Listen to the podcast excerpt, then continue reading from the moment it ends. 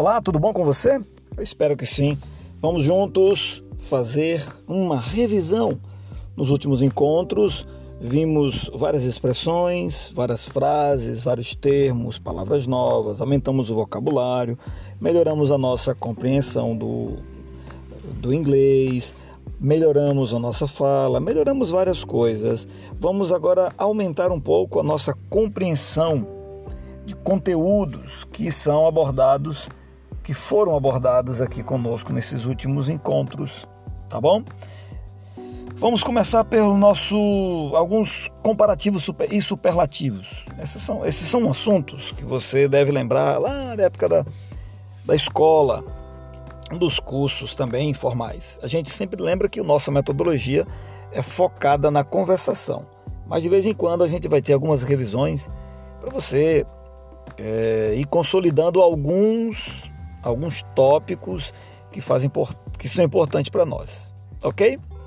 Vamos lá, nós vimos aqui em, encontros anteriores as expressões The tiger lives in the largest cage o tigre vive na jaula maior, largest cage.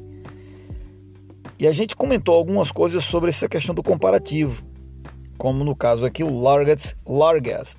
Essa terminação é ES, EST que a gente usa.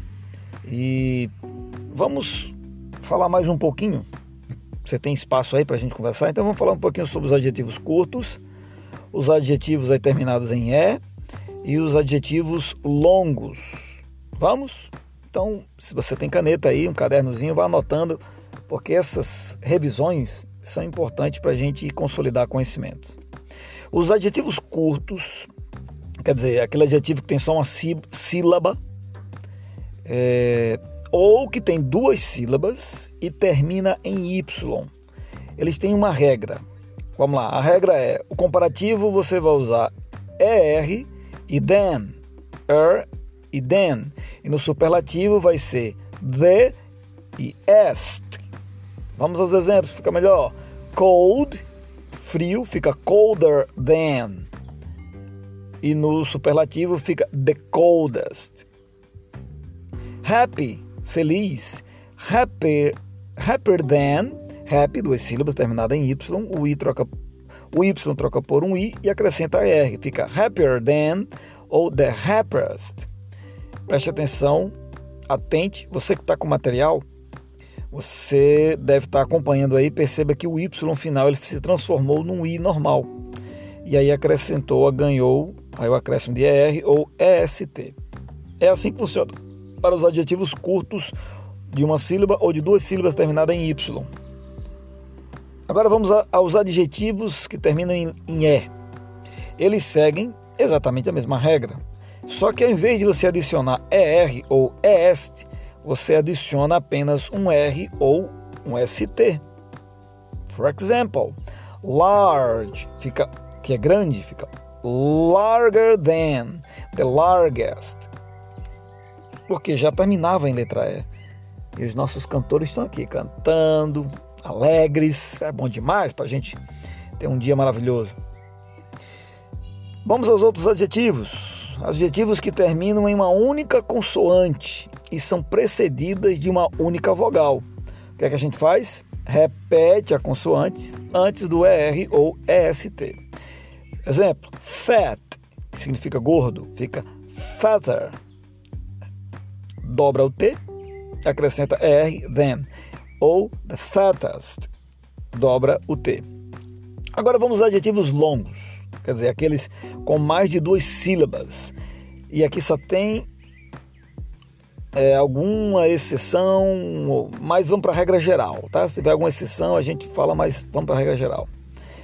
A regra é: no comparativo você vai usar more and than, e no superlativo você vai usar the most.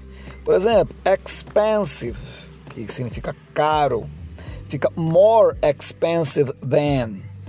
E no superlativo, the most expensive. Tiring significa cansativo, more tiring than ou the most tiring. A gente já viu isso aqui em encontros passados, mas como hoje é revisão, é importante dar aquela lembradazinha. Algumas formas irregulares. são elas bad, que, fi, que no comparativo fica worse, e no superlativo fica the worst. Bad, mal, ruim, fica pior e o pior. Far fica farther, further, ou, e no superlativo fica the farthest ou furthest, que é longe. Lembra do filme lá do, do Shrek? O reino que eles vão é o far, far away. Good ou well passa a ser better ou the best. Little passa a ser less ou the last. Pouco, menos ou menos. Fechou? Ótimo. Vamos falar de dinheiro? Eita, agora você se alegrou, hein? Ok, vamos lá. Vamos falar um pouquinho sobre como é que funciona a questão do dinheiro lá nos Estados Unidos. Eu sempre dou essa ênfase que o nosso estudo aqui, nosso foco é mais uh, o americano, tá? Então eu preciso dizer isso para poder você compreender que a gente vai estar falando aqui dos Estados Unidos. Vamos falar das moedas, depois eu vou falar das cédulas. As moedas você tem de one cent ou one penny, que é uma moeda de cobre, e tem no rosto, lá na face da, da moeda, o Abraham Lincoln. Nos Estados Unidos também tem moedas de 5 cents ou one nickel. One nickel, como o próprio nome já está sugerindo, ele é feita de níquel. E o rosto de quem está no 5 centavos é Thomas Jefferson. Nós temos também as moedas de 10, 10 cents, 10 centavos, ou one dime uma moeda feita de cobre e níquel com o rosto do Theodore Roosevelt.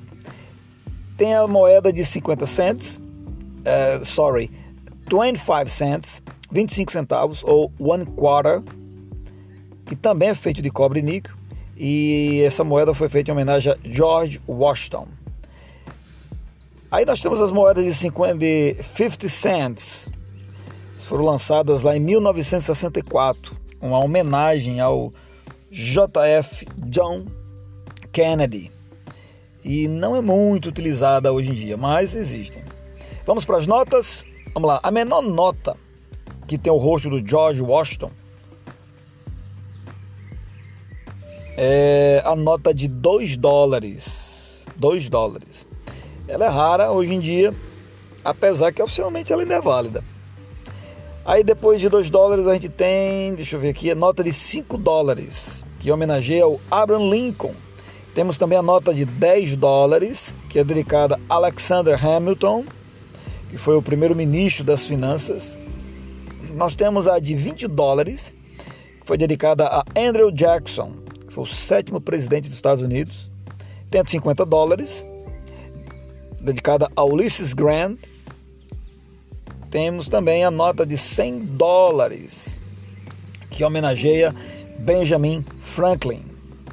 Tem algumas notinhas de maior valor, mas como elas estão um pouquinho fora da, da realidade dos mortais, aí a gente deixa para outro momento. Agora vamos para aquele momento que é importante, a gente aprender a diferença de alguns termos, algumas palavras, alguns vocabulários e grafia, tanto nos Estados Unidos como na Inglaterra. Vamos lá, nos Estados Unidos você diz apartment, na Inglaterra você diz flat, apartamento. Nos Estados Unidos você diz cab, na Inglaterra você diz taxi. A tradução é táxi. Claro que se você chamar um táxi nos Estados Unidos também eles vão entender. Essa é uma das outras palavras que foram é, universalizadas, é, igual a ok. Nos Estados Unidos você diz can, na Inglaterra você diz thing, e o significado disso é uma lata. Pois é. Na Ingl... Nos Estados Unidos você diz candy, na Inglaterra você diz sweet. Qual o significado? Balas, bombom. Nos Estados Unidos você pega um elevator. Lá na Inglaterra você pega um lift. Isso é um elevador. Nos Estados Unidos você tem o fall. E na Inglaterra você tem autumn, outono. Nos Estados Unidos você tem faucet, tap. Na Inglaterra você tem tap, uma torneira. Ok. Nos Estados Unidos você tem first floor. Na Inglaterra você tem ground floor. E é o, aquela parte térrea do prédio, é o térreo. Nos Estados Unidos você tem o gas. Na Inglaterra você tem petrol. E o nome disso é gasolina. Gas station, posto de gasolina. Nos Estados Unidos você tem uma intersection. Na Inglaterra você tem uma crossroads, que é um cruzamento. E tem umas regrinhas lá nos Estados Unidos, você tem que prestar atenção que alguns cruzamentos não tem semáforo. Quando não tem semáforo, não tem prioridade, como acontece no Brasil. No Brasil, você está numa avenida e tem uma rua. A avenida tem prioridade. Lá nos Estados Unidos, quando você está num cruzamento e não tem semáforo algum, é feito um rodízio. Passa um e passa o outro. Passa um e passa o outro. Isso é uma regra, todo mundo já entende. Legal quem não sabe dessas histórias e viaja para lá e depois fica esperando que o cara passe e ele diz, agora é sua vez, e você pode passar, é a sua vez, você pode passar, ele é a sua vez. Micos de quem viaja passa, é detalhezinho que a gente não aprende só quando vai lá mesmo, né? Ou quando alguém diz, passa e conta. Vamos lá. Em inglês você diz mad, na Inglaterra você diz angry. Nós estamos referindo ao zangado. Nos Estados Unidos você tem mean, lá na Inglaterra é nasty, malvado. Nos Estados Unidos você vai assistir um movie, na Inglaterra você vai assistir um filme, um filme. Você nos Estados Unidos quer uma passagem só de ida, você diz one away. Se você quer uma passagem só de ida na Inglaterra, é single. Se você vai comprar calças nos Estados Unidos, você pede por pants. Na Inglaterra é trousers. Se você quer uma passagem de ida e volta, nos Estados Unidos você diz uma road round trip. Na Inglaterra apenas um return, return ticket. Uma calçada nos Estados Unidos é sidewalk. Lá na Inglaterra é um pavement. Os tênis nos Estados Unidos é sneakers. Na Inglaterra, tênis shoes. Um caminhão nos Estados Unidos é truck. Um caminhão na Inglaterra lorry. É estranho, né? Parece nome de mulher. Lorry. Bom, o áudio aqui talvez não vai ser a forma mais adequada, mas vocês vão ter esse material impresso, quer dizer, digitalizado lá na plataforma, que são as diferenças de escrita, tá? Essa parte de escrita eu vou deixar para vocês é, acompanharem no material, senão eu vou ter que ler letra por letra, um por um, e aí é melhor vocês acompanharem diretamente na escrita que está lá. Fechou? Então tem as diferençazinhas de escrita como catalog, nos Estados Unidos, na, na, na Grã-Bretanha, é catalog. Então muda um pouquinho. Para eu dizer aqui a diferença, eu vou ter que soletrar. I need to spell that letter by letter, so now not too good. Então eu vou deixar vocês acompanharem diretamente lá no material, no material digital. Fechou? Ótimo! Então vamos encerrando a nossa nosso encontro de hoje, essa rápida revisão. Sempre a gente faz, é importante fazer a revisãozinha para não esquecer. O método de aprendizado é por assimilação, então tem que ter calma e vai assimilando pouco a pouco. Você só pode se cobrar depois de seis meses. Ok? Valeu, até a próxima.